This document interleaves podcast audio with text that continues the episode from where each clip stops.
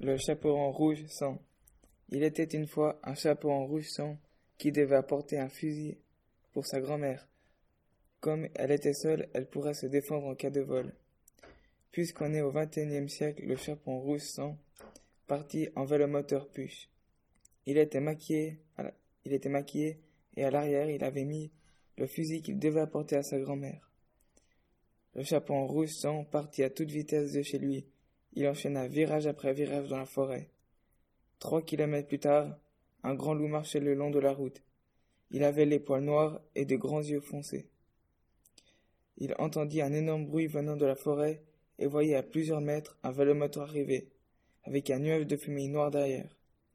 Le gars s'arrêta et le rouge sang proposa au loup de faire une course jusque chez sa grand-mère. Le loup accepta et se mit à courir à toute vitesse. Le chaperon partit lui aussi à toute vitesse avec son puche. Au bout de trois kilomètres, le vélomoteur allait de moins en moins vite et tombait en panne sèche. Le chaperon, paniqué de ne pas arriver en premier, eut l'idée de cacher son vélomoteur au bord de la route. Il se mit à courir le long de la route et un peu plus loin, il tourna dans un chemin escarpé. Le chaperon rouge eut de la peine à trouver le bon chemin, mais c'était un raccourci pour, pour aller chez sa grand-mère. Un peu plus tard, un peu plus tard, il voyait la maison de sa grand-mère.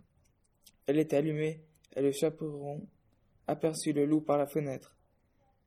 Il avait déjà mangé la grand-mère et se tenait maintenant derrière la porte. Il attendait il attendait que le petit chaperon rouge ouvrit la porte pour ensuite le manger. Mais le chaperon eut une idée. Il allait se tenir derrière la porte et allait tirer avec le fusil dans la porte.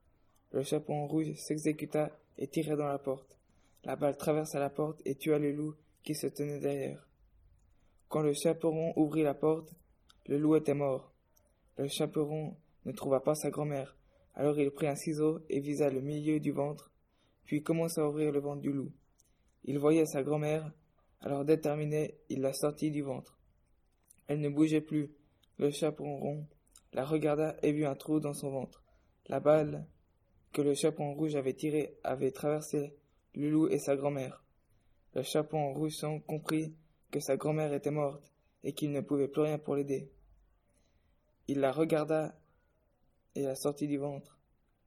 Le chaperon entra, enterra sa grand-mère dans son jardin et vendit la dépouille du loup. Avec l'argent de la dépouille du loup, il reprena la maison de sa grand-mère et y habita. Le, chaperon rouge sans vécut heureux et était content d'avoir tué le loup.